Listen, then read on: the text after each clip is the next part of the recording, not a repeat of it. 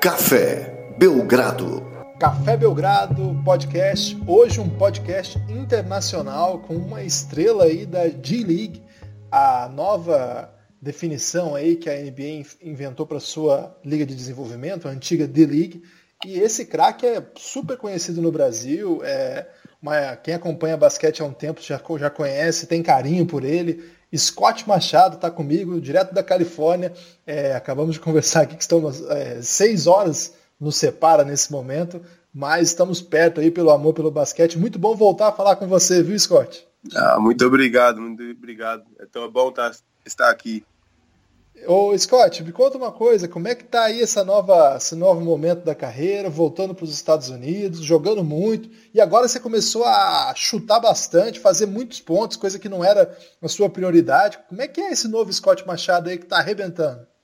Uh, era difícil no início, era difícil tentar voltar para jogar aqui nos Estados Unidos. Tava jogando em Europa e eu tava amando lá e tava aprendendo o jogo com os técnicos lá e os outros vários de jogadores. E quando eu fiz a decisão para voltar para cá, era um pouquinho difícil, por causa do dinheiro e por causa do, do tipo de basquete, mas eu sabia que eu amadurecei muito mais como um jogador de basquete e que eu queria voltar para mostrar que eu posso jogar no NBA, que eu cresci o meu jogo e para mostrar a diferença. E agora estou aqui tentando continuar com a força, com o pé para frente e é isso. Agora, é, o pessoal que está ouvindo a gente, a gente começou dando esse, é, esse toque no presente, mas agora a gente vai voltar um pouco lá no passado para falar um pouco das histórias do Scott. O Scott, para quem não sabe, é o Michael Scott Machado, né, Scott? É, é isso mesmo. Lá, lá na Espanha o pessoal chamava de Michael Machado, né? Exatamente. É, é, quando eu cheguei lá, eles me perguntaram como que eu queria ser chamado. E já que eu tinha um parceiro que estava jogando lá com o mesmo nome de Scott, falei que eu queria para eles me chamar de Michael, que é o meu primeiro nome, né? Realmente. E assim, o, o que o pessoal é, pode não saber é que o Scott, na verdade, é o Scott americano, mas Machado brasileiro. O Scott nasceu nos Estados Unidos, mas é de Porto Alegre, é isso, Scott? É isso mesmo. Meus pais são aí de Porto Alegre, meus dois irmãos mais velhos nasceram aí e o resto dos meus irmãos nasceram aqui. E como é que foi? E como é que foi que seus pais foram para os Estados Unidos? Foi, foi para trabalhar? E, e onde eles se estabeleceram? Conta um pouco da história da sua família para quem ainda não conhece. É, eles vieram para os Estados Unidos para trabalhar, né? Um, vieram para Nova York, começaram a vida em Nova York, casaram no Brasil. Um, vieram aqui cedo com os dois filhinhos, depois viveram aqui trabalhando. O meu pai fazendo carpinteiro, minha mãe começou de faxineira e daí começaram a ir para uma igreja brasileira aqui e cresceram assim, com o pessoal ajudando e tendo filho para crescer aqui nos Estados Unidos. E essa é uma grande história. O Scott começou a ficar conhecido no Brasil quando ele começou a dominar é, a armação na NCAA. Mas o basquete não começa no universitário, né, Scott? Quando, foi, quando foram os seus primeiros passos, antes ainda do high school? Quando você percebeu que poderia ser um jogador que, vive, que viveria daquilo? Então, todo mundo, minha família jogava esporte.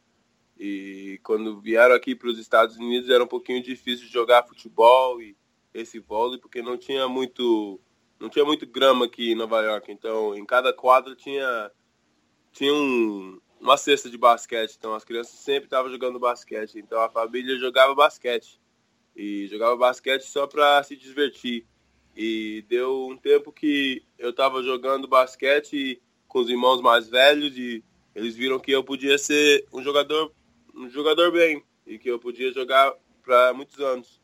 Então, eu comecei a jogar, eles deram a bola para mim com três anos de idade e eu comecei a jogar um basquete organizado com 10 anos de idade. Depois de 10, depois de 10 anos, eu tinha o meu primeiro jogo de 46 pontos com meus pais lá. E Caramba! Depois desse jogo, eles falaram, ah, tu vai jogar basquete. e quando que foi que você decidiu é, partir já para o St. Mary High School? Foi lá que você fez, né, o seu high school? Aham. Uh -huh. um, o meu primeiro três anos. No último ano eu transferi e fui pro St. Benedict's, lá onde o J.R. Smith, o Tristan Thompson e o Samardo Samuels, que jogaram no NBA, foram para a escola comigo. Ah, Mas, é? Nossa. É, então, quando eu tava no St. Mary's, eu fui pra lá com o Danny Green, que tá jogando em San Antonio. Ah, ele e, jogou com você lá? É, então eu fui pra escola pra lá porque era a escola que queria eu pra ir lá e também era uma, uma escola privada pra a, para as aulas boas. Então, Entendi. Então foi isso. E aí a Iona, para quem não conhece, é uma universidade que fica na região de Nova York e que assim, é, não, nunca teve um grande time até o Scott aparecer lá. É isso, Scott? Um pouco antes de você, a, a equipe ia bem. Como é que era? É, tinha, eles tinham uns anos que era bem, mas depois dos meus dois últimos anos, Deus daqueles dois últimos anos, eles estão arrebentando com a liga agora. Todos os anos estão ganhando os campeonatos e estão sempre no primeiro da liga. Eu lembro que quando você jogou lá, você liderava, inclusive, o país em assistências. Teve uma briga muito dura ali. Era com o Kendall Marshall? Era, era mesmo. Era com o Kendall Marshall, era o, era o quem ia ser o primeiro da liga, ele que estava no North Carolina. E ele estava lá arrebentando, né? Com mais talento, mas eu estava lá tentando mostrar que eu podia fazer o mesmo que ele estava fazendo. É, quem não acompanhou essas temporadas, a gente está falando aí de grandes, de grandes jogos, assim. O, o Scott, inclusive, chegou a ter jogo transmitido para o Brasil, e que é uma coisa muito legal de, de, de, saber, né? Então, muita gente prestava atenção, muita gente começou a ficar atento, querendo saber assim, bom, quem que é esse brasileiro, né? Quem é esse Machado que está jogando nos Estados Unidos? Tem um nome americano, mas tem o um sobrenome brasileiro, e ali virou assim uma. Todo mundo que é fã de basquete universitário começou a prestar muita atenção, começou a torcer muito pelo Scott, também começou a dar uma secada no Kendall Marshall, né, para ver se ele dava menos assistência para o Scott, Scott, ganhar essa, essa batalha. Como é que ficou o final, Scott? Ficou eu 9.9 assistência e ele com 9.8. Então você ganhou, você liderou o país. Olha aí, esse, esse é um título é, memorável. E esse Scott era o Scott Playmaker, é, o Playmaker, né? Assim que você chegou ao draft da NBA. Naquele dia, havia uma certa expectativa. Você achou assim, não era uma garantia de que você seria escolhido, mas havia uma expectativa. Quando não veio a escolha, Scott, como é que você tratou aquilo? Ah, cara, eu fiquei muito chateado. Comecei a chorar até. Eu tinha uma, uma festinha com a família e as pessoas da igreja e uns amigos, né, que vieram para ver o, o resultado. E no momento eu tinha um agente brasileiro, Ailton Tesh, e eu fui treinar para 22 times. 22? E 22. Então, durante essa temporada, todo mundo pensou que alguém ia me chamar. E durante essa temporada tinha dois times que queria me chamar, mas também não queria que eu jogasse no NBA, queria mandar eu para a Europa para crescer um pouco. E nesta temporada eu estava muito, eu estava com muita fé que, e muita confiança que eu já podia jogar no NBA. Então eu não queria ser draftado pelos dois times e depois, quando eu não fui draftado pelos dois times, os outros não queriam nesse momento. Então fiquei chateado, comecei a chorar um pouco, mas bem depois do draft, o Houston me ligou, ou ligou pro Ailton, e já falaram que eles me queriam pro, pro ano que vem. Então, eu tava um pouquinho chateado, porque meu nome não estava chamado, mas também ficou, ficou bem, porque eu já sabia que tinha um time que me queria. E como é que é isso, Scott? Quando você chega para jogar uma Summer League, é, não sendo draftado, mas é, com bastante espaço, né? Você chegou já com o time estava de fato interessado em ver como você renderia. É, como é que é isso? Ele, quando a gente do lado de fora assiste os jogos de Summer League, parece assim, tá todo mundo com a faca nos dentes e super fominha, não quer passar para o outro, quer decidir. E você é um jogador assim solidário, né, que dava passes, tentava fazer o time jogar. Como é que foi para você esse primeiro contato assim com o mundo profissional? Era, era, era difícil, era um pouquinho nervoso, tinha muito talento no ginásio e ainda mais no meu time. No meu time eu tinha, tinha os jogadores que ganharam o NCAA campeonatos e tinha os outros jogadores de Europa e eu tinha seis jogadores que entraram comigo no meu time só. Vixe. Então, para tentar tentar mandar nesse time assim, com um monte de jovem e também sendo um jovem profissional na hora, é difícil. Também está tentando aprender muito dos técnicos, também aprender os teus, teus parceiros que estão jogando com você. É, é difícil, mas era, uma, era um tempo bom, era um tempo que tu tem que aprender muito rápido. Tu tem que, tu tem que estar nos teus pés sempre, sempre acordado, ouvindo, atento. Então, era um tempo, era um tempo difícil, mas eu amei e aprendi muito. E desse time aí, você lembra quem que ainda está jogando? Alguns é, personagens? Claro, tinha, tinha o, o, Terrence Jones, que estava no Kentucky, agora está jogando em, no Pelicans. Tinha o Jeremy Lamb, que está jogando no, no Hornets. Tinha, tinha esse outro, Denantes Montaiutas, que estava jogando em Lituânia, mas ele estava jogando em Houston Rockets. E agora, não sei aonde que está, mas eu sei que está no NBA ainda. Um, depois tinha esse outro, o Royce White, que não, não podia viajar. Tinha muito caras. É, vários caras com muita moral, né? Assim, é. todos esses aí, Jeremy Lamb chegou com muito hype. Terence uhum. Jones, campeão. Mondo uhum. Jonas era muito bom. Royce White foi uma escolha, assim, muito comentada na época, né? Uhum. É verdade, um, um, grande time, realmente. E como é que foi desse passo para que aí você virou um jogador do Rio Grande Valley Vipers, né? Que é o time, digamos, é, de desenvolvimento do Houston Rockets. Como é que foi esse passo? Esse passo foi foi um tempo que eu não sabia que eles queriam de mim. era, um, era um passo que o meu primeiro jogo cheguei lá para baixo e eu tinha um triple-double. Eu, como, que fala, como que fala em português o triple-double? É assim mesmo, triple-double, a gente não traduz, é. não. Ah, então, então, quando eu tinha isso, no próximo dia eles me chamaram falando que eles não queriam eu estar fazendo isso. Ué? Então não, não entendi o que queria, mas também era um passo que eu acho que eles estavam tentando me crescer mentalmente. Então estavam falando as coisas assim para mim para continuar sendo positivo e continuar subindo, né? continuar crescendo no jogo, o pensamento. E era um passo difícil, porque no, no D-League não era não era como todo mundo pensa que é uma vida boa quando está no NBA. É uma vida é uma vida muito estressada, uma vida muito difícil. Eles não pagam muito. Uh, o jeito de viver não é o melhor. Tá, talvez está vivendo num hotel e o jeito de comer não é sempre as coisas melhores, porque depois desses jogos nessas cidades pequenas não tem não tem lugares para para comer realmente. Quando sai do jogo 9 e meia, 10 horas, os lugares já estavam fechados quando é, é numa cidade pequena. É mesmo, então, O que, que vocês é fazem? O que, que vocês fazem daí?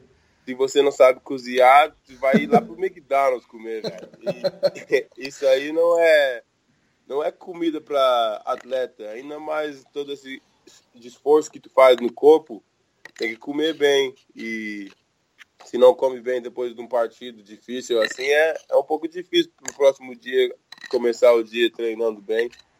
Mas é, era isso. Era um, um outro passo de crescimento. E esse crescimento foi consolidado no finalzinho do ano, né? Porque você acabou sendo chamado para jogar na NBA, né? Foi, é. Acho que foi, foi novembro, dezembro, eu lembro que foi no finalzinho do ano.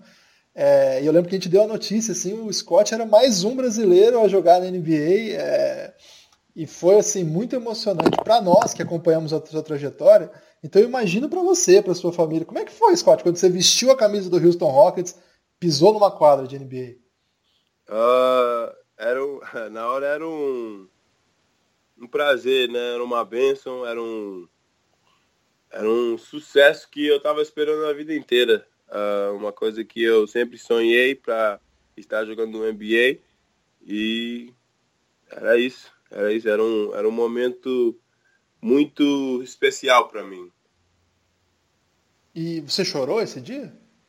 Não, esse dia não, esse dia não. É, eu tava muito alegre esse dia. não dá pra chorar, não. o que, que, você lembra dos, desse primeiro jogo? Quais as memórias que vem, assim? Quem que tava do seu lado? Quem que conversou com você? Quem que você defendeu, por exemplo? O, nesse dia, o, o, o Jeremy Link tava falando comigo nesses dias. Um, também era o, o Marcus Morris, que falava muito comigo. E eles só, eles, eles só falaram para ficar tranquilo, porque no fim do dia, nesse time, os, os caras eram o James Harden e o Jeremy Lin, que precisava toda a pressão. Quando eles, quando eles chamassem meu nome para entrar para jogar, para jogar muito suave e ficar tranquilo. E era isso. Nesse dia eu acho que eu estava defendendo o Bellinelli. Nossa, chuta muito, né? É, então eu estava defendendo o Bellinelli e um, quando eles me colocaram no jogo era no second, no, na segunda no second half. Segundo tempo. Segundo É, no segundo tempo e o Bellinelli já jogou no primeiro tempo, então ele estava um pouquinho cansado, então não era muito difícil para mim não, mas ficou, ficou bom, joguei bem. Um, eu não lembro meus estatísticas, mas eu sei que ganhamos o jogo. Isso que é importante, né? E aí, como é que foi é, essa sua saída de Houston para você partir aí para Califórnia, né? Pela primeira vez para Califórnia para defender assim a principal franquia do momento, o Golden State Warriors, depois o, o, e também o Santa Cruz, é o Santa Cruz Warriors também. Aham, uh -huh, exato. É, como é que foi essa transição, Scott? O que, que não deu certo em Houston? O que, que deu certo lá em Oakland é, ou em Santa Cruz? Não, em, em Houston eles precisavam um amador com mais experiência. E no momento eles já tinham o Jeremy Lin e o Tony Douglas. Então, já que eu era um rookie e não podia ajudar muito, não, nos olhos deles, eu, eu decidi pedir para o trade do Rio Grande Vipers para o Golden State. E depois eu estava jogando no Santa Cruz. E quando estava jogando no Santa Cruz, o Golden State Warriors foram que me chamaram para jogar com eles. E eu terminei o ano com o Golden State Warriors. Caramba, hein? Com esse grande time aí do Golden State Warriors. Ou seja, você nesse tempo aí passou, ficou ao lado do Harden e ao lado do Stephen Curry, né? Uhum. Quem, qual dos dois você acha mais jogador? Ah. Difícil essa, hein? É, é muito difícil, porque claro que eles vão dar o, o MVP pro Steph Curry, porque claro que tá jogando muito bem e também tá num time que tá ganhando sempre. Um, mas o, o talento do James Harden também é é quase igual ao do Stephen Curry. E quem que é mais gente boa dos dois? Ah, eu acho que é o Stephen Curry. é mais tranquilo, né? Agora, yeah. agora Scott, é, uma coisa que eu sempre quis entender assim é em que momento o jogador que está na D-League, na época era D-League, agora é G-League, né, que fala, uhum. Qual, em que momento, é, todo mundo sabe que assim, o jogador, me corrija se eu estiver errado, mas o jogador, o americano, ou no seu caso, o brasileiro americano, ou outros que estão aí, eles ficam, não porque o salário é bom, porque você acabou de falar, o salário não é tão legal, é, as condições às vezes não são boas, né? Só que você fica a uma porta da NBA. E a NBA muda tudo, né? Então o jogo é, é outro.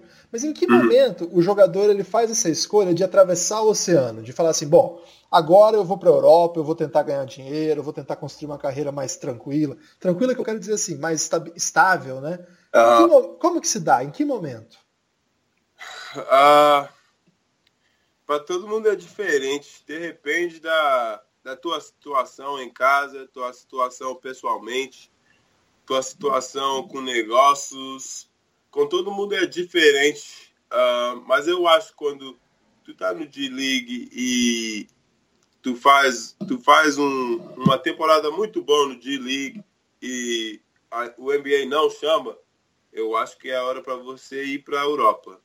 Para tentar ver o tipo de time que tu pode jogar lá, o teu o teu valor em Europa e também o, o quanto alto tu pode chegar jogando em Europa.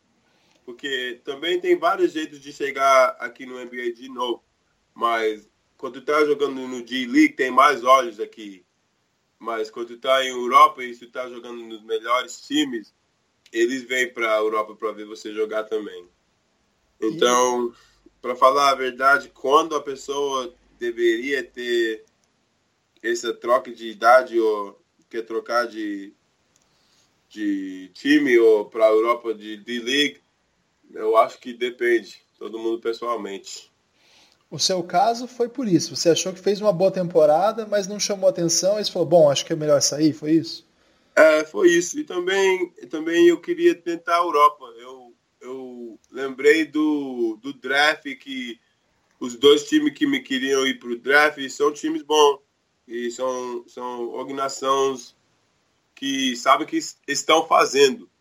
Então, quando eu pensei nisso, eu falei, talvez era para eu ir para a Europa e depois voltar para o NBA, em vez de tentar ir diretamente para o NBA.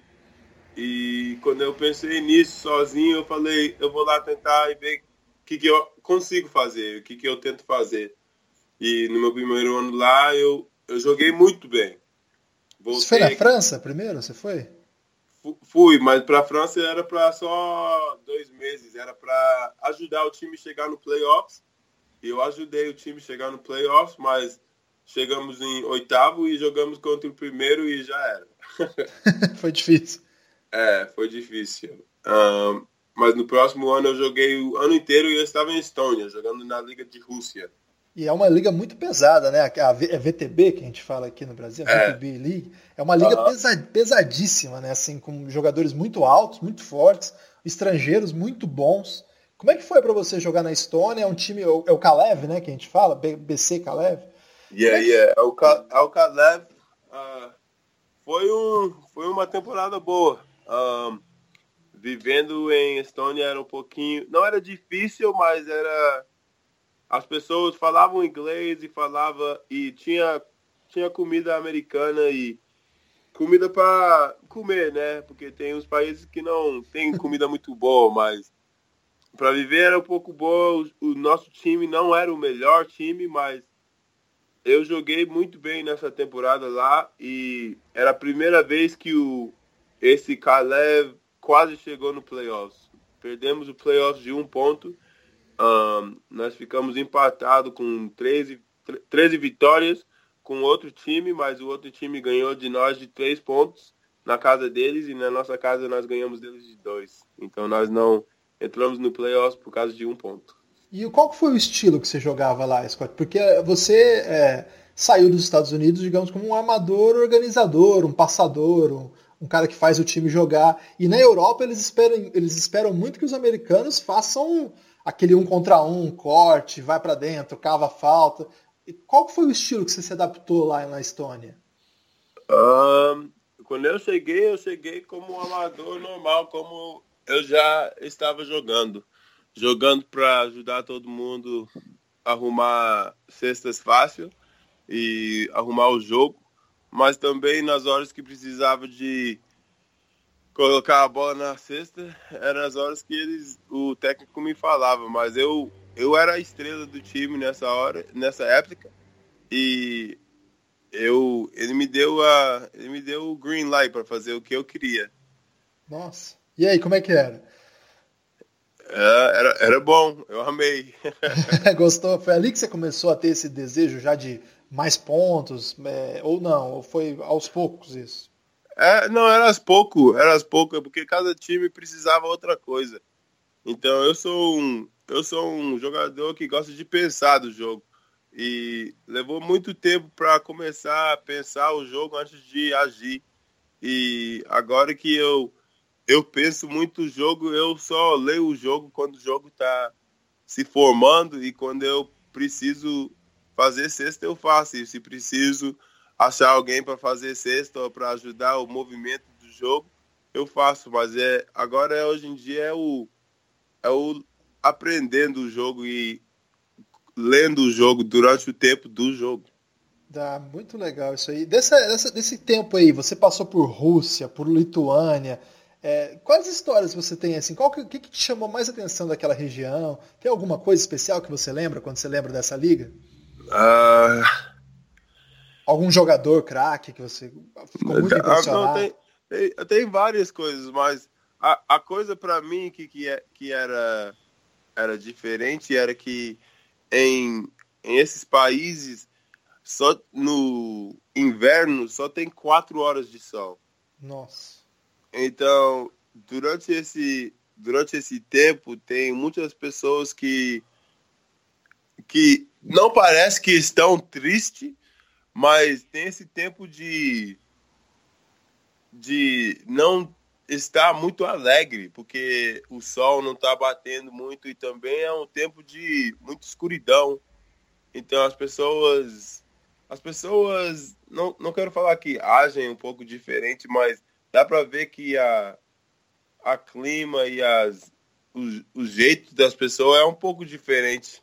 Então, essa é uma coisa que eu percebi e levei comigo porque era um tempo que também se as pessoas em volta de você estão assim, tu começa a ficar assim. Também era um tempo que eu estava tentando crescer o meu o meu relação com Deus e era isso que eu queria diferenciar com as pessoas lá para eles ver a diferença de mim e que não só que eu sou um jogador de basquete, mas que eu sou uma uma pessoa normal também, igual a eles e que era uma era uma vida que todo mundo estava vivendo no mesmo lugar e mesmo tempo, mas era outro jeito de ver a vida.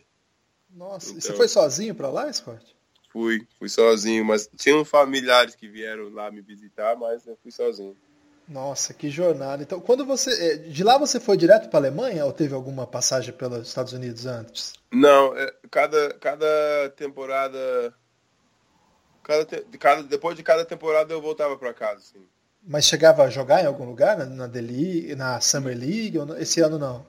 Uh, esse ano sim. Esse ano eu joguei no com o Wizards. O Washington Wizards. Ah. E aí. No, aí no Summer League. No Summer League. E depois eu fui para a Alemanha. E você foi jogar num time que também é de médio para bom, não é? Esse time que é. você foi para a Alemanha. E como é que foi a diferença da Alemanha, que já é um país mais central, para essa liga que você estava na, na, na, região da Rússia? Uh, era, era diferente, porque nessa liga de Alemanha podia ter seis jogadores de outro país. Nossa. Inter, internacionais. Então já já levantou o nível de basquete um pouco.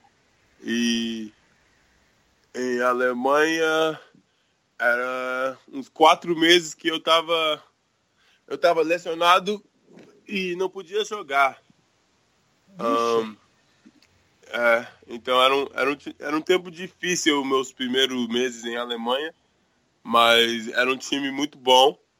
Chegaram em segundo lugar no, na liga. Um, e a, a, vida lá era um pouquinho diferente. Ninguém falava inglês, todo mundo só falava alemão. Um, mas também era um time muito juntinho. Todo mundo ficava muito junto. Então também era, não era muito difícil eu ficar em Alemanha, mas era mas era difícil de viver um pouco. E nesse tempo, você ainda trocou de time na, na Alemanha, mas ficava aquela, aquela coisa assim, bom, eu, é, eu preciso voltar para os Estados Unidos, lá eu tenho, lá eu posso não ter o melhor salário, mas lá eu tenho minha família. Ficava isso marcando muito forte na sua cabeça? Ah, sim, sim. Mas também sempre era um, era um tempinho para mim ficar sozinho. Também para aprender eu, aprender o meu jogo, aprender o meu viver, o meu, meu sentimento, o meu coração. Era um, era um tempo de estar sozinho para continuando me aprender mesmo. E era um tempo que eu gostei, mas também todo mundo começa a ficar muito sozinho. Um, então, sempre eu tinha esse pensamento atrás da cabeça que eu, eu vou voltar para o NBA, vou voltar para o NBA. E eu falava com meu irmão mais velho sempre que eu vou voltar, mas eu nunca eu nunca fiz a decisão para voltar igual eu fiz esse esse verão. Esse verão era a primeira vez que eu falei eu vou ficar e vou voltar para o NBA e agora tô tomando esse espaço. Antes de a gente falar exatamente desse seu momento atual, o último assunto que eu quero tratar é da sua passagem pela Liga ACB, é considerada por todo mundo a liga nacional mais forte depois da NBA, claro. É, como é que foi jogar numa liga desse nível? Eu lembro da, é, que, que eu acompanhei assim, foi aquela sua aquele seu buzzer beater, né, contra o Estudiantes, né? Não foi isso? Uhum. E, e, o pessoal subindo em cima de você e tudo mais. Você teve uma temporada assim muito sólida, né? Você jogou pro time, fez o time jogar, uma média alta de assistências, acho que foi 4, 5, não lembro, mas numa liga pesadíssima, né? Assim, tranquilamente a liga onde estão os principais talentos assim do, da Europa. Como, uhum. é foi, como, é que foi, jogar essa liga, Scott? Ah, cara, essa liga era uma liga que era muito difícil de aprender, porque é uma liga que os técnicos trocam a esquema todos os jogos. Sério mesmo?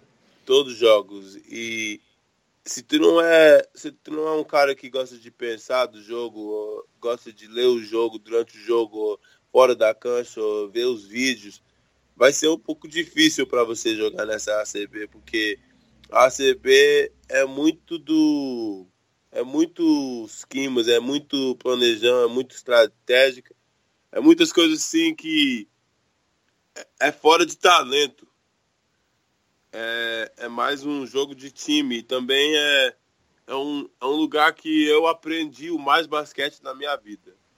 Um, eu aprendi muito, meu técnico lá era muito, era muito bom, era muito gente, é, era muito gente boa e sempre queria me ajudar nas coisas que eu não sabia ou não conhecia no momento mas ele amava o meu jogo e ele ajudou muito. Os jogadores lá eram muito gente boa também, os caras boas e era um tempo maravilhoso. Eu estava 30 minutos de Barcelona e tinha muitos brasileiros lá também.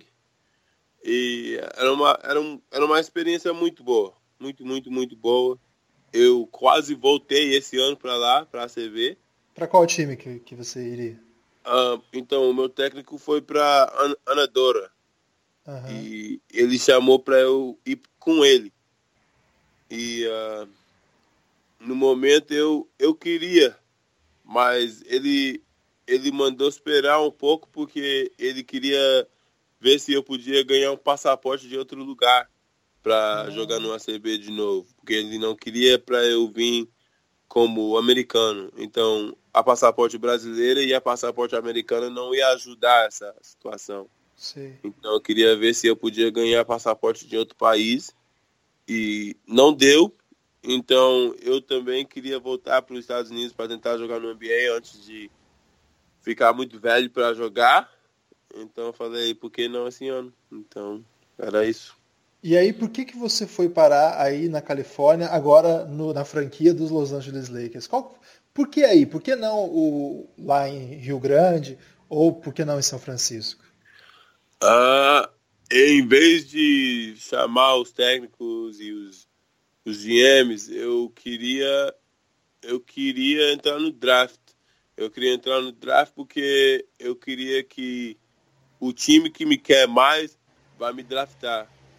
E na hora que a, os times viram que o meu nome estava tava no draft, os técnicos começaram a me chamar. E quando eles me chamaram, tinha uns técnicos que falaram que eu deveria ter chamado antes para eles para ver se eles podiam não pegar uns outros amadores que já pegaram para pegar eu antes. Um, e depois tinha os técnicos que queria saber o que, que era meu objetivo de voltar para cá. E eu falei para todos eles era para voltar para o NBA. Então eu tô vindo aí para jogar e para tentar arrebentar o D-League. E os técnicos, fal... os técnicos falaram, ah, só isso que eu preciso ouvir. Se está vindo aqui para jogar, é isso aí. Então eu falei com o Kobe, o Kobe me ligou e o Kobe falou, você vai vir aqui pro LA se alguém não te pegar antes de número 10, tu vai vir aqui jogar com a gente. O Kobe, falei, tá Kobe Bryant? Não, não, o Kobe Carl. Fiquei assustado agora. Kobe Carl é o filho, filho do George Carl. É, exato. E ele, ele trabalha na, na, na organização. E, e, como é que foi isso aí, Scott? Porque assim, é até uma pergunta que, que é o Lucas Nepomuceno que pediu para eu te fazer, que é o nosso parceiro aqui do Café Belgrado, que ele falou o seguinte, pergunta para o Scott qual a diferença, porque ele jogou na antiga D-League, e ele já jogou nessa nova, que é a G-League, né, da Gatorade, patrocínio. É, qual é a, tem alguma diferença já que é visível? A gente sabe que tem esse two-way contract, que é uma coisa que muda um pouco, mas tem, tem mais alguma diferença, Scott? Tudo, tudo, tudo, tudo é diferença. É. Mudou? Eles, eles, eles cuidam dos jogadores muito mais do que aquela primeira vez. Agora estamos vivendo muito mais melhor. É uh, mesmo. Nossa, eles que, dão, que bom. Eles, eles dão comida de café e eles dão o lanchinho da tarde. Uh, o nosso o nosso facility que a gente joga é, ginásio, o ginásio. É, o ginásio é nós, nós estamos treinando e jogando no mesmo lugares do Lakers. Então é tudo junto. Então é muito é novo. É o primeiro ano que o time está aqui. O D League uh, está cuidando dos jogadores. Tem esse, tu sabe o que é o Uber, né? Aí. Uhum, tem, aqui tem também. Então eles eles deram um dinheirinho para colocar no Uber para a gente usar o Uber para pegar comida nos lugares se precisa. E é, é, muito, é muito diferente. Esse ano eles tinham quatro habitores, né? Habitadores, como que fala? Referees. Árbitros, isso. Árbitros. Isso. Tinha quatro. Esse ano eles estão usando quatro árbitros para ver se dá melhor do que três. Um, que mais? Isso, eu queria que você explicasse um pouco isso do two-way contract, porque vocês têm um desse, né? Que é, ele joga com você e também jogou no Lakers, jogou a Summer League do Lakers. É, para você, para você que é um jogador é, que está disputando aí a, a, G-League, é, esse two-way contract é uma também uma ambição? Você tem vontade de ter esse contrato? Ou não? Isso não é tão legal quanto parece, assim? Não, não é tão legal como parece. É, não é, é não? Um, é, eu acho que é um, é um contrato que mostra que tu tá nos dois times. Então, se tu gosta de falar que tu tá no Lakers só pra falar que tu tá no Lakers, então é bom, mas eu acho que não é um contrato que beneficia os jogadores muito bem, porque tu é limitado só para esse time. Então, se tu tá jogando muito bem e os caras do Lakers estão jogando bem também, eles não te chamam para subir para jogar. Entendi. Mas agora, se tu tem o um contrato só de, de liga e tu começa a jogar muito bem, tu pode ir para qualquer time que tu quer. Então, é, depende das, das coisas que tu quer ou gosta, mas eu acho, pessoalmente, que não é, um, não é uma boa opção para jogadores. Um, mas parece que é. é eu, eu, mesmo tinha caído nessa e caí no conto do, do True Way Contract. Mas assim, uhum. É, vale a pena para vocês é, um momento assim eu sei que todo mundo fala que o salário da, da G-League ou da D-League não é bom mas o que, é. vale, o que, vale, a pena é quando um time chama e, e da NBA para aqueles contratos mesmo os contratos curtos valem a pena é isso mesmo é é mesmo um, um contrato curto garante um ano assim é, é mesmo é um, um, um 10 day contract já já quase chega, chega no que tá fazendo em Europa. O ano todo da Europa? É. Nossa, Scott. Então você precisa de um desses e já tá resolvido, assim. é mesmo. Tem uns, cara, tem uns caras aí, tipo Mike James, que eles viveram disso, né? Porque toda vez eles tinham 10 day contract, não tem isso. É, exato. Agora, para você, Scott, por exemplo, um, um, um contrato na Europa hoje te tiraria aí um contrato bom de um time médio? Ou não? Você agora está muito focado em voltar para a NBA? Não, esse, esse ano eu falei que ia ser um ano de sacrifício, que ia ser um ano de, de tentar voltar para o NBA. Eu estou muito focado em voltar para o NBA. O meu agente já me ligou falando se eu queria ir para para Coreia para eles já ofereceram um, um dinheiro para ir para lá e esse ano não é não é um ano de dinheiro para mim não é um ano de voltar a tentar viver meu sonho e é isso aí e nós estamos torcendo muito aqui por você mensagem disso é uma mensagem que eu vou ler que eu, que eu recebi do Rodrigo Bertoni que ele falou o seguinte por favor coloque o Scott Machado no lugar do Lonzo Ball. O que, que você achou disso? Não, tem várias pessoas falando isso aqui, mas ele é um, ele é jovem e também o o Magic gosta dele, então para pensar em colocar isso, eu acho que eles não estão pensando nisso, mas um, seria uma boa se eles deram a chance para fazer isso. e, aí, você já teve contato com o Magic Johnson, com o Luke Walton? Já, já. Eles estão eles estão no mesmo ginásio todo dia. Todo dia já pra, dá para ver esses caras e bater um papo se quiser, mas todo mundo vem aí para trabalhar e fazer o teu papel, mas tava eles estão todo mundo tá no mesmo ginásio. E o, lavar ball ainda não também. Não, não. Até que eles nem querem para entrar lá, não. Melhor não, né? Scott, o último ponto aqui que eu quero abordar nessa nossa entrevista, eu queria agradecer porque eh, nós estamos gravando isso no dia 8. O Scott tem jogo, né, Scott? Daqui a pouco. Tem, tem. Aqui, aqui Daqui cinco horas. Daqui, então quem está ouvindo isso não é ao vivo, mas já sabe, depois dá uma olhada aí como é que o Scott se saiu. Eu queria que você falasse um pouco assim é, da sua experiência aqui na seleção. Muita gente tem cobrado a sua volta, ainda mais que é um novo começo de trabalho. Chegou um técnico agora é, da Croácia, né, o Petrovic. Agora as eliminatórias são é, no meio da temporada e tem bastante jogadores da G-League, G-League, eu sempre erro, jogando pelos times, inclusive o time dos Estados Unidos é quase todo formado por jogadores dessa, dessa liga, e, uhum. muita gente, e, muita gente, tem falado de você. Você, você não, como é que foi a sua experiência assim aqui na seleção? É, você acha que rendeu tudo que podia? Faltou um pouco de oportunidade? Como é que você avalia a sua experiência na seleção? Uh, eu, eu, eu acho que na época eles já tinham os, as, os caras deles, né? Eu acho que eles estavam confortáveis com os amadores que já tinham, e claro, são amadores muito bons, o Marcelinho, o Raulzinho, uh, o Rafa Luz, e eram jogadores que estavam já bem conhecidos né, no Brasil e pelo o Ruben na, tempo, na época. Então, eu acho que não deu muito a chance para mim, não. Um, eu acho que cheguei lá treinando. Quando eu cheguei, eu cheguei um, um dia tarde e que o time já começaram. Eu estava terminando aqui na faculdade, então eu cheguei um dia tarde, tarde, depois de todo mundo já estar, e treinei três dias antes do time viajar. E quando o time viajou, eles me deixaram. Eu fiquei treinando com, com o Neto. Eu fiquei treinando uns cinco dias sozinho com o Neto e o time voltou. Treinei uns dois dias. Depois tinha um amistoso em não lembro onde que era o amistoso, tinha um amistoso e depois do amistoso mandaram ir para casa. Um, não joguei muito bem no amistoso, também não joguei muito, mas também era uma, era uma época que era. Eu estava na faculdade.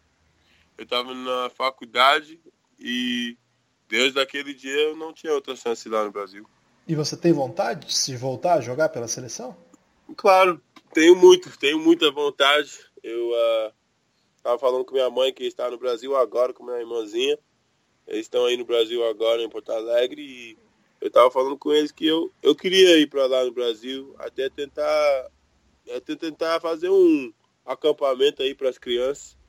E era uma coisa assim que eu, eu tinha muita vontade de fazer. Ainda tem.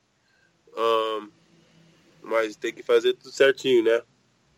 Ah, vamos tentar aí. Quem está ouvindo a gente aí também pode falar com o Scott. O Scott está afim de vir aí ajudar também, né? Falar, contar um pouco da sua experiência. Pô, pouca gente tem essa trajetória. Acho que ninguém tem essa trajetória, né, Scott? Você é filho de brasileiros que mora, morou em Nova York, fez uma baita carreira na, na NCAA, chega na NBA daquele, daquela batalha, joga pela Europa, volta e quer jogar na seleção, quer vir para o Brasil, quer ajudar poxa, eu acho que é uma história que o pessoal que está ouvindo aí, vários, vários diretores de clubes, de repente, é, vamos falar com o Scott aí para fazer aí um, um, verão, né, Scott? Vamos tentar armar alguma coisa aqui que eu acho que pode ser bem legal mesmo, de fato.